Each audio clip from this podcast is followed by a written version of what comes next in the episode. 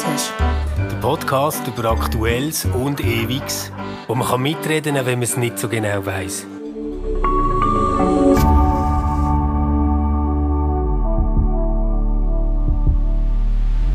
Hallo und herzlich willkommen zu einer neuen Folge vom Stammtisch.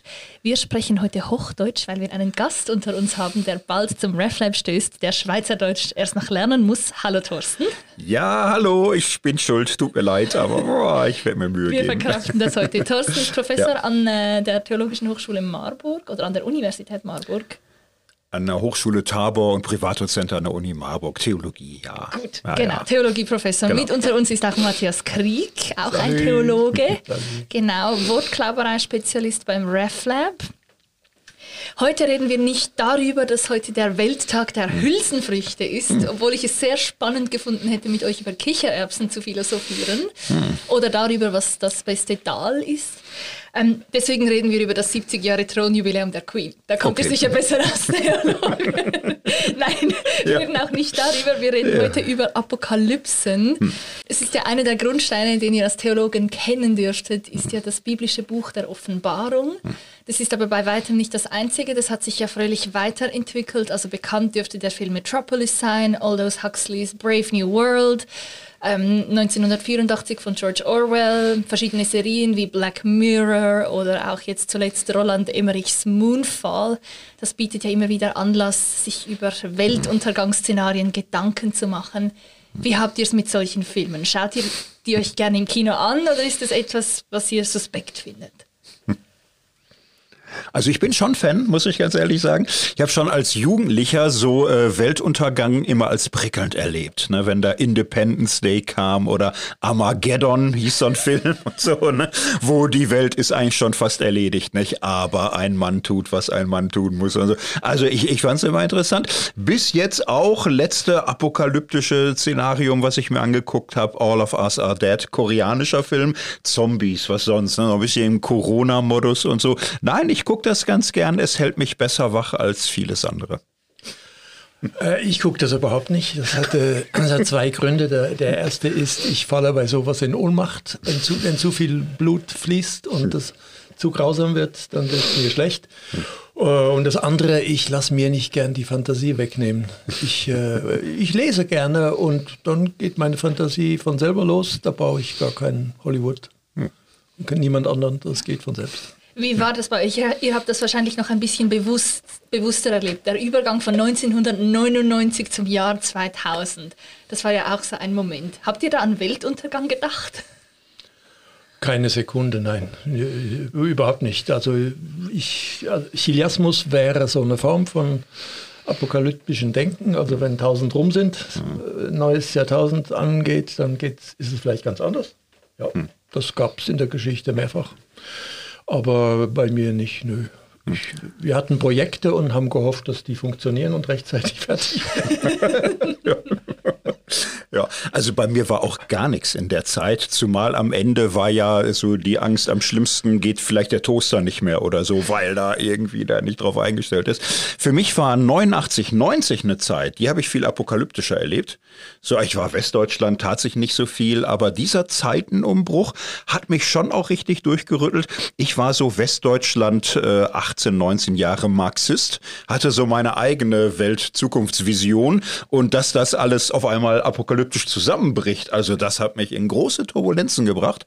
Da kann ich äh, schon so mich so richtig reinfühlen, so wenn die Weltgeschichte auf einmal völlig aus der Spur gerät. Ja, das ging mir genauso. Ich war mit einem Freund aus der DDR, der war zu Besuch, saß ich im Auto in Kappel, als der, äh, der tschechische äh, Dissident äh, Václav Havel außerhalb von Prag seine Rede zum, also zum Umsturz eigentlich aufrief vom Regime. Äh, und ich weiß noch, an Weihnachten habe ich äh, dieselben, nein, andere Freunde aus der DDR, andere waren es erwartet und habe Fernsehen geguckt, weil das war wie ein Live-Krimi, der, der Untergang von Ceausescu, seine Flucht und nachher dann die Leiche. Äh, also das war für mich jetzt viel ergreifender als ein, ein mit viel Technik gestrickter Horrorfilm. Also ich habe so, so Ansätze von solchen Filmen natürlich gesehen der Film, der mir wirklich was gesagt hat, das war Apocalypse Now. weil der äh, die ganze Vietnam-Kritik äh, ausgedrückt hat. Das war ein toller Film. Der hat mich, den würde ich gar nicht apokalyptisch nennen. Er hat aber den Titel gehabt. Okay. Weil was ich mir überlegt habe, wir müssen ja irgendwie auch darauf kommen. Corona hat ja schon auch etwas Apokalyptisches oder hat bei vielen das, was du, ähm, dieses Weltgeschehen, das aus der Spur gerät, hervorgebracht. Könnt ihr das nachvollziehen? Weil ich, ich habe diese historischen Ereignisse gar nicht so sehr miterlebt. Also klar, das Jahr 2000 oder dann das Zusammenkrachen dieser Twin Towers in New York. Aber das hat bei mir nie dieses Gefühl ausgelöst, ich bin inmitten von Geschichte, die gerade geschieht. Das hat erst mit der Corona-Pandemie begonnen, weil das Ausmaße angenommen hat, wo ich so dachte, wow, okay, jetzt passiert wirklich etwas. Also es ist ja passiert um uns herum, dass äh, das apokalyptische Thermometer neue Rekordstände vermeldet hat. Es ist für Menschen nicht ganz wenige weltweit etwas gewesen, wo sie Fantasien bekommen haben, Ängste, Wut. Bei mir ist das komische, also eigentlich gar nicht. Ich glaube, man hätte durch Corona entspannter durchatmen können. Ich glaube, es war im Nachhinein vieles auch beherrschbarer und machbarer. Es war viel nicht nötige Panik, Hysterie Hysterie und äh, Aufbauschung mit drin. Ich war mehr so Beobachter von apokalyptischen Stimmungen, die ich aber, äh, ich habe sie missbilligt.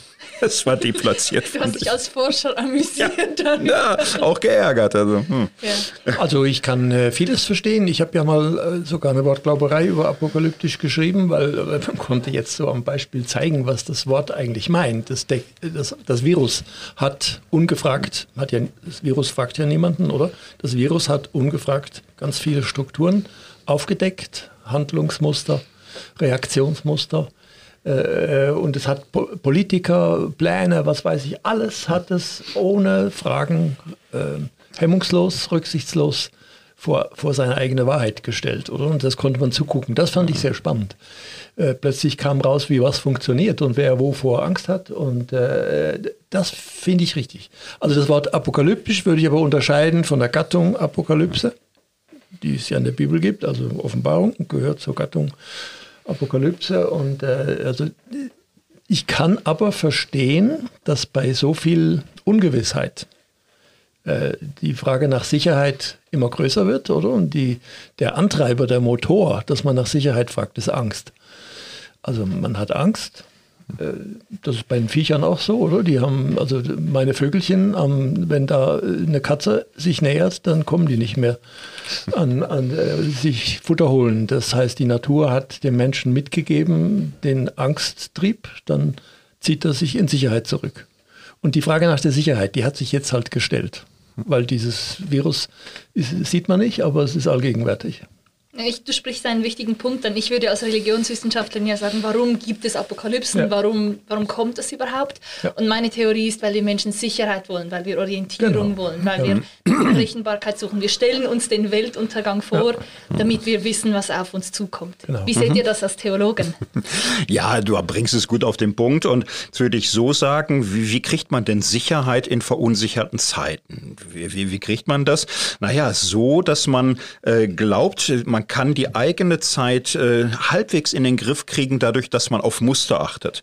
So die Idee, da gibt's ein Muster. Ich kann ungefähr sagen, das, was jetzt passiert, ist nicht Zufall, das folgt darauf und das nächste wird das sein. Und dieses Muster erkennen ist überhaupt erstmal wieder so oben und unten, vorne und hinten sind klar. Ich habe mehr Handlungssicherheit dadurch, dass ich weiß, was kommen wird.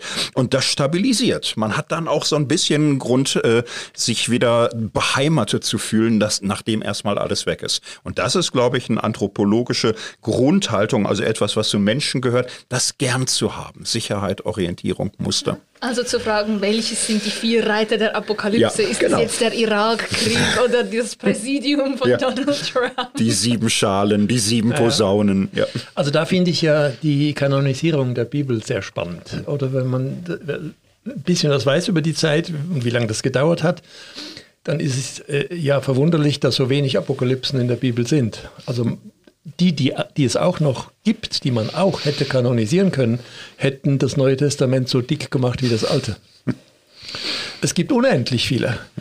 Äh, das heißt, die Gattung Apokalypse hat eine Hochzeit gehabt in der Zeit, in der auch die biblischen Schriften kanonisiert wurden. Und das hat auch einen Grund, weil das römische Reich, äh, das Kaiserreich völlig in Dekadenz war. Oder das kann man, muss man nicht die Bibel lesen, sondern die Kaiserviten, die die Römer selber überliefert haben, um zu sehen, was, wie, wie pervers und äh, grausam und verrückt die äh, einzelne Kaiser waren. Also die Nero kennen viele noch, aber es gibt mindestens 20 andere auch, die, die dazugehörten. Und das hat den Menschen Angst gemacht, weil das Römische Reich, das hat das ganzen Mittelmeerraum beherrscht. Das war die Oberhoheit eigentlich über alle. Ähm, da sind Apokalypsen entstanden und die sind aber nicht in die Bibel gekommen. Äh, nur eine, also die, also die Offenbarung und dann gibt es noch Markus 13, ein, stark, ein ganzes Kapitel äh, und im Alten Testament gibt es äh, Apokalypsen-Vorläufer. Und das finde ich jetzt als ehemaliger Alttestamentler äh, äh, interessant. Ich habe mir immer versucht, einen Reim zu machen, welche Denkformen denn eigentlich hinter sowas stecken. Und ich glaube, es gibt, man kann in der Bibel zwei Grunddenkformen unterscheiden, die zwei verschiedene Stränge zur selben Frage der Sicherheit äh, entwickeln. Die eine ist die apokalyptische, die fragt, was ist der geheime Plan? Die wollen wissen, was ist der geheime Plan? Äh, und dann gibt es die prophetische Linie, die fragt, wohin führt unser Weg? Und das ist was ganz Verschiedenes. Die mit dem geheimen Plan, die kommt von der Weisheit her, Weisheitsliteratur. Die Weisheit hat aufgelistet, was es gibt in der Welt, wie ihre Struktur ist. Dazu gehören die Gestirne, die Jahreszeiten, die Winde äh, und so was weiß ich alles. Also die denken eigentlich kosmologisch. Äh, in der Kosmologie, also bei der Erschaffung der Welt, hat Gott eine Ordnung in alles gelegt und er hat einen Plan. Und die Apokalyptiker, die sagen jetzt, ähm, dieser, die, die, die Erde, wie sie ist, ist kaputt, nicht zu retten. Äh, es muss von vorne anfangen. Das heißt, die Zeitvorstellung bei den Apokalyptikern ist eigentlich der Kreis. Die, mit der Schöpfung hat der Kreis angefangen und mit der Apokalypse kommt er zum Schluss und dann kommt eine neue Welt. Äh, der ganz andere Weg ist der prophetische und der kommt meines, ich denke, eher aus dem Nomadentum. Äh, also die Frage nach dem Weg, oder? Wohin führt unser Weg? Wo, wo, wo haben, finden unsere Schafe äh, und Ziegen Wasser und, und zu fressen? Ähm, äh, und der, das ist auch der prophetische Weg. Der Prophet, der weissagt ja nicht, äh, indem er hinter das, was man wissen kann, guckt, sondern der sagt, wenn ihr so weitermacht wie jetzt, dann führt das da und dahin. Das heißt, er analysiert die Gegenwart. Äh, und der Prophet glaubt aber, dass mit dieser Welt Gott es gut meint. Das heißt, er schafft keine neue Welt, sondern er bringt in die Welt ein neues Leben.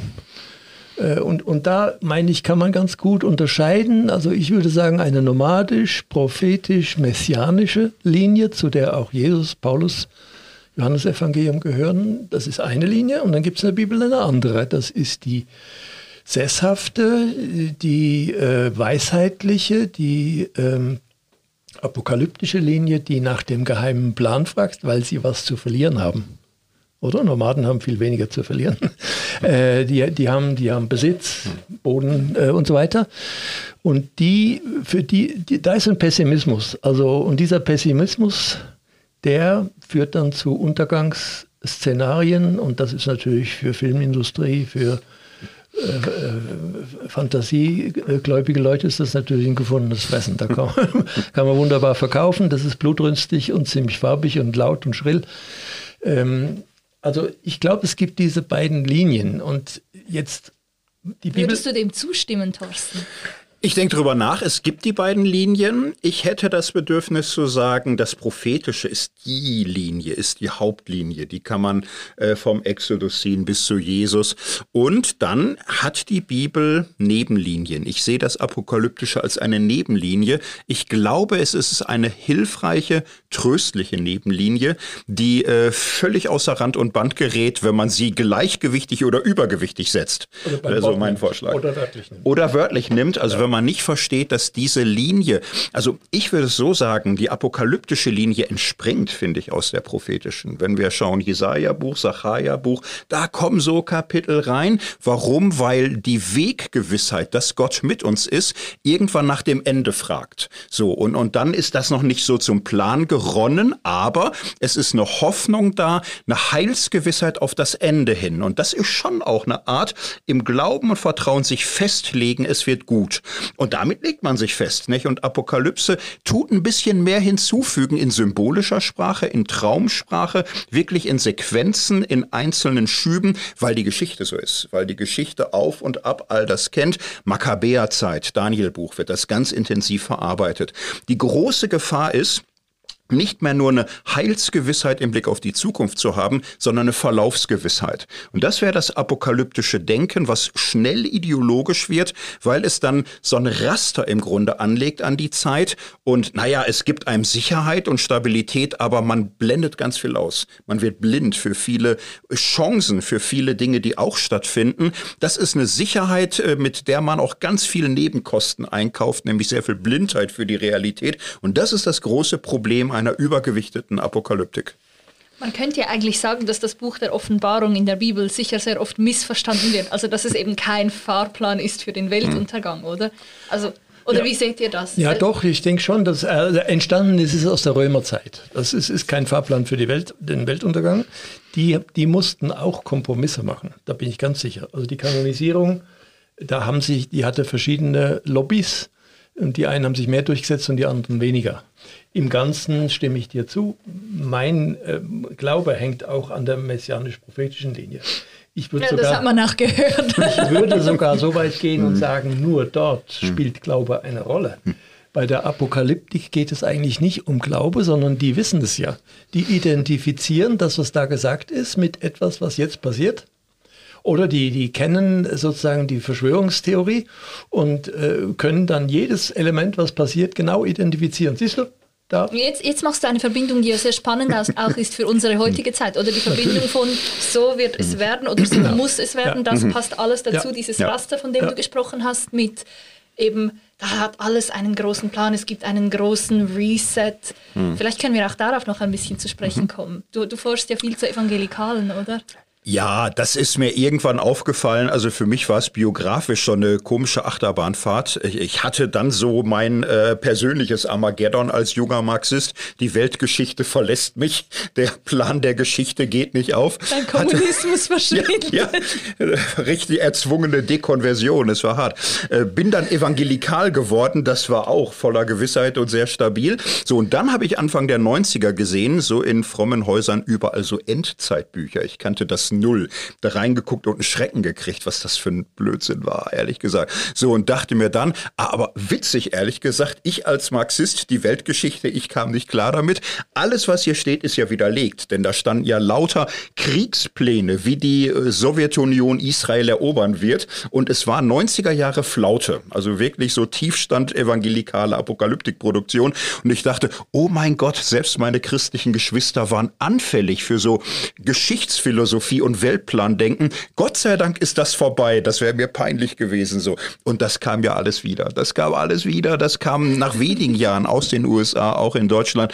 Diese Weltverschwörungsideologien, dass ein antichristliches Welteinheitsreich jetzt schon in Entstehen ist und überall kannst du sehen, hinter den Linken, hinter den Liberalen, in den Medien, überall der große Plan und die große Christenverfolgung kommt. Und nein, das habe ich immer erlitten, die letzten 20, 30 Jahre. Ich halte das für eine große Fehlentwicklung im christlichen Glauben, dass dieses Plan- und äh, Wegverlaufsdenken da sich wieder groß macht, weil es eben auch wirklich verblendet, nur weil man sich sicher sein will.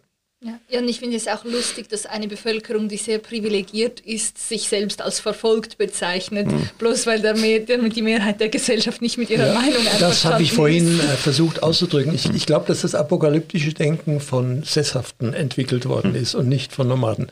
Die Sesshaften haben was zu verlieren, darum mhm. haben sie auch mehr Angst, oder? Äh, und das heißt, wenn, wenn jetzt äh, der, der Ostblock zusammenbricht, äh, wie 89 äh, und große Ungewissheit äh, kommt, dann sagen, dann ist die Frage, können wir uns an dem Zusammenbruch bereichern?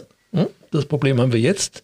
Putin sagt, die, der Westen hat sich mit, der, mit den EU-Eingemeindungen und den, den NATO-Beitritten, es waren ja 14 Staaten seither, bereichert am Zusammenbruch. Aber damals war nicht die Frage, können wir uns bereichern, sondern was, was geht jetzt verloren? Also äh, was verlieren wir? Ich, ich, kenne, also von meinen Reisen her kenne ich ja Leute, die viel ärmer sind, die, die denken nicht apokalyptisch. Hm. Das ist ein Phänomen in Überflussgesellschaften. Äh, und da, da, bin ich auch ein bisschen kapitalismuskritisch, oder? Ich denke, man muss sich das leisten können, apokalyptisch zu denken. Genau wie man es sich leisten können muss, esoterische Verschwörungstheorien zu entwickeln. Das sind Leute, die Geld haben für teure Wellness-Produkte. Äh, ein Mensch in Afrika oder in Südamerika, der kommt nicht mal auf die Idee. Der ist froh, wenn er Geld hat, äh, um sich Trinkwasser zu kaufen. ähm, mhm. Und ja, also ich, ja, es passt so zu dem, was auch der Religionssoziologe mhm. Pierre Bourdieu sagt. Er sagt ja. immer, wenn man hat in einem, oder er definiert Gesellschaft als soziales Feld und sagt, in diesem Feld ist Macht ungleich verteilt, sind verschiedene mhm. Formen von Kapital, also soziales, kulturelles, ökonomisches Kapital ungleich verteilt. Und dann nehmen Menschen bestimmte Positionen ein. Und die Position setzt sich aus dem, der Macht und dem Kapital zusammen, das einer Person zur Verfügung steht. Und er hat behauptet, dass eine Person, die eine bestimmte oder eine sehr wie sagt man, eine Position mit sehr viel Macht hat, diese Position immer rechtfertigen und verteidigen wird, also dass mhm. es einen guten Grund dafür gibt, weshalb die mhm. Welt so ist oder weshalb die Welt so mhm. sein soll, wie sie ist, anstatt zu sagen, das hat sich historisch entwickelt, das ist formbar, wir wissen nicht, was kommen wird, weil es ist ja auch irgendwo durch absurd zu meinen, dass man eine Checkliste hat, mit der man die Welt bewerten oder absichern kann. Aber ich, ich ertappe mich manchmal schon auch dabei, dass ich manchmal denke, ah, ich wüsste jetzt gerne, wie mein Leben verläuft. Also ich habe gerade die Uni abgeschlossen und, denk, und habe keinen Plan, was ich mache. Und manchmal denke ich mir so, wenn ich die Garantie hätte, dass alles gut kommt, genauso wie ich es will, dann wäre ich viel entspannter. Aber ich bin nicht entspannt, weil ich es eben nicht weiß. Und ich glaube, das ist gut, dass man es nicht weiß. Aber es bringt einem auch in diese Spannung, wie gehe ich mit dem Nichtwissen um, wie gehe ich mit Unsicherheit um, wie gehe ich mit Ängsten um. Und ich glaube, das ist auch etwas, was Menschen beschäftigt und Apokalypsen vielleicht eine Form davon sind, das zu verarbeiten. Mhm. Ja, und das finde ich sehr gut, auch was Matthias sagte. So, also ich glaube, die letzten 120 Jahre, wo entsteht apokalyptisches Denken im Christentum? Bei denen, die Privilegien haben, bei denen, die Hegemonie hatten. Äh, sie reagiert, die moderne christliche Apokalyptik, auf Säkularisierung. Auf Leute glauben nicht mehr, Leute gehorchen nicht mehr, sie machen nicht mehr, was sie sollen. So, und diese Verlustangst im Blick auf eigene Privilegien auf eine hegemoniale, herrschende Position in der Gesellschaft wird verarbeitet mit, da stecken ganz böse Mächte hinter, dass das alles so geschieht, der große Abfall. Das sind, äh, die Juden waren es natürlich mit ihren ganzen aufgeklärt, der Antichrist, so, der, der steuert das alles. So, und ich finde aber, in der Bibel gibt es eine Apokalyptik, die nicht so ist, die herrschaftskritisch ist, die tröstlich ist, die aus der Perspektive von unten geschrieben ist würde fast sagen, Johannes Offenbarung gebraucht apokalyptische Sprache nicht aber im Sinne einer Weltverschwörungstheorie, sondern als Sprache der Sozialkritik an einem machtvollen Rom, an einem quasi kapitalistischen, totalitären Rom. Und es ist klar, wer der Feind ist äh, auf den sieben Hügeln. Das ist der Feind. Und die Sprache ist so eine Art Inkognito, in der eine Sozialkritik und Staatskritik formuliert werden kann, wie sie für die damalige Epoche einzigartig ist. Das zu bewahren, finde ich die Herausforderung. Das zu verlieren zu irgendwelchen Ideologien ist die Versuchung und Gefährdung. Das ist jetzt schon die höhere Kunst, oder?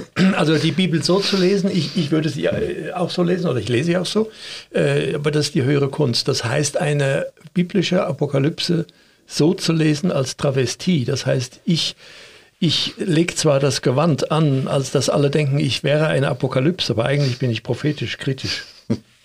Äh, das kann man, oder? Hm? Ja. Man kann die, Johannes, äh, die Johannes-Offenbarung hm. so lesen. Ähm, die Apokalypsen, die nicht, rein, die nicht reingekommen sind in den Kanon, mit denen geht es schwerer. Ja. Die sind äh, auch zum Teil gar nicht lesbar. Also, ja, das würde ich als Religionswissenschaftlerin ja. auch sagen. Also ich lese das Buch, also, also ich kann mich erinnern, ich fand das Buch der Offenbarung früher ganz schrecklich, konnte nichts damit anfangen. Aber eigentlich, also wie du es so schön mhm. gesagt hast, oder ihr beide, es ist Sozialkritik. Es geht eben nicht, mhm. für mich nicht darum, wohin geht es mit dieser Welt. Also diese Sprache mhm. ist ja so mystisch und unzugänglich, da kann man hundert Sachen reinlesen und ja. nicht reinlesen, sondern eher in was für einer Welt leben wir und wollen wir die so haben, wie sie ist? Ja. Oder wie, wie sieht auch eine gute Welt aus? Genau. vielleicht? Und Petrus Apokalypse, das sind schon auch Rachefantasien, die nicht glücklich machen. Also das war keine gute Phase. als, äh, als, als, als kulturinteressierter Mensch muss ich ja sagen, wenn wir die äh, Offenbarung nicht hätten, äh, das muss man sich mal vorstellen, dann hätten wir die Hälfte der christlichen Kunst nicht. Äh, weil das hat unheimlich inspiriert, oder? Manchmal zu Perversionen, aber, aber häufig auch zu ganz tollen Sachen. Also die Rose in Lausanne, die mit den ganzen Zahlenspekulationen 3, 4, 7, 12 arbeitet, die Kathedralbaukunst, äh, was man kann es zeigen weit äh, rum. Das ist inspiriert von dieser Idee, in der Welt innen drin hat Gott einen guten Plan. Hm? Und äh, die Gegenpläne, die der Antichrist hat und andere, die, die würde ich jetzt eher vergessen. Oder ich würde von der äh, Offenbarung sagen, im Wesen ist es ein guter Plan, auch wenn ich den nicht immer erkenne. Und wenn ich in eine alte Kirche gehe oder alte Kunst angucke oder manchmal auch neue, die auch damit arbeitet, auch Corbusier hat mit Zahlensystemen gearbeitet, die zeigen die gute Seite von Plänen, von Strukturen.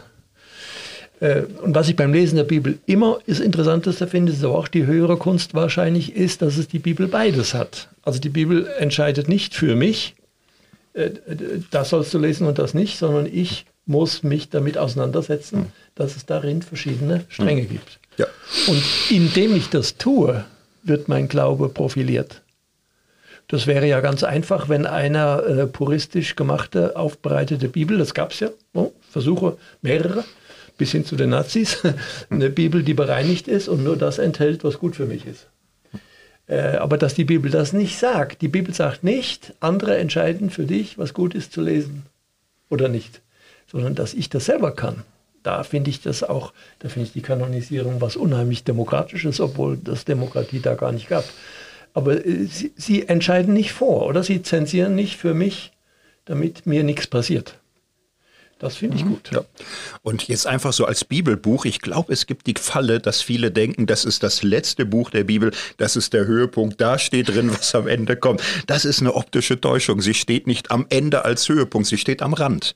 Sie, sie ist nicht da wichtiger, als was Jesus oder Paulus sagen. Ich bin froh, dass sie am Rand steht, aber ich bin schon auch froh, dass sie am Rand steht. Also sie gehört dazu, aber man muss sie von der Mitte her verstehen und diesen Anspruch auch mal wieder auf Normalmaß runterdimmen. So, es ist eine Perspektive, eine metaphorische Sprache, die tröstlich ist für eine bedrängte zweite, dritte Generation in einem äh, aus dem Lot fallenden römischen Reich. Und da ist es eine große Hilfe. So, und als randständiges Buch sollten wir sie lieben, aber auch nie zu viel.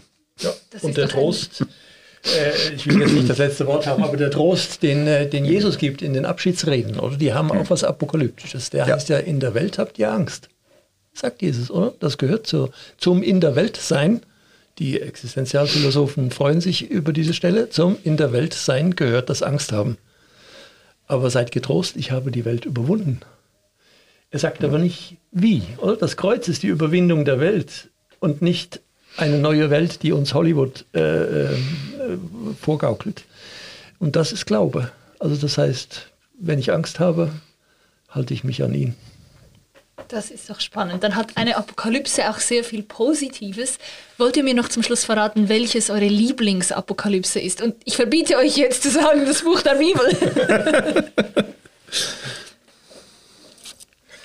Also meine ist ein Bild, äh, du hast es vorhin schon geahnt, äh, ein Bild von Hieronymus Bosch, der Garten der Lüste. Was fasziniert dich daran? Naja, ich, das hängt im Prado. Ich habe da mal eine Stunde davor verbracht. Äh, und äh, was mich daran fasziniert, das ist die, es hat die ganze äh, Symbolik, die die Apokalyptik insgesamt ausgelöst hat. Also Zahlensymbolik, die Monstrositäten, die da drin sind, die Mischwesen, die äh, unheimliche Erotik, die eigentlich ganz verboten war. Aber da ist sie drin, ist übrigens in den Apokalypsen immer drin. Die, die sind immer sehr, also die kann man hochsexualisiert lesen, oder? Äh, da ist das plötzlich erlaubt, was sonst verboten ist. Und äh, der Garten der Lüste ist ein, ein äh, Wahnsinnswerk. Äh, und äh, ja, das ist hm? die Apokalyptik, die mich unterhält. Da brauche ich keinen Film. ich habe es ja mit den Filmen, aber ich traue mich kaum noch zur Literatur. Also ich, das ist super. Es, es gibt ja die beiden Klassiker nach dem Zweiten Weltkrieg 1984 und Schöne neue Welt von Orwell und Huxley. Ich kann mich nie so ganz gut entscheiden. Eigentlich finde ich dieses äh, Doppelportal sehr hilfreich für die Nachkriegszeit und es zeigt für mich die Kraft apokalyptischen Denkens, dass man hier gesellschaftliche Tendenzen hochrechnet, auch sehr einseitig, sehr klug und das kann die Augen öffnen und das Totalitäre, aber eben auch, wie sollen wir das nennen? Also das Schöne, was ins Dystopische kippt. So, ne, der, der Versuch, die Menschen glücklich zu machen und darin die Menschlichkeit zu zerstören bei Schöne Neue Welt, das finde ich faszinierend und ich glaube, wir brauchen auch solche Literatur. Sie macht uns hellsehend, ohne dass wir uns für allwissend halten. Ja, ich hätte auch Brave New World von Aldous mhm. Huxley genommen. Das ja. hat mich wahnsinnig beeindruckt. Schön, dass ihr diese Woche mit dabei wart. Nächste Woche hören wir uns wieder auf Schweizerdeutsch in einem neuen in einer neuen Folge vom Stammtisch. Und bis dahin wünschen wir euch eine gute Woche. Danke, dass ihr dabei wart. Gerne.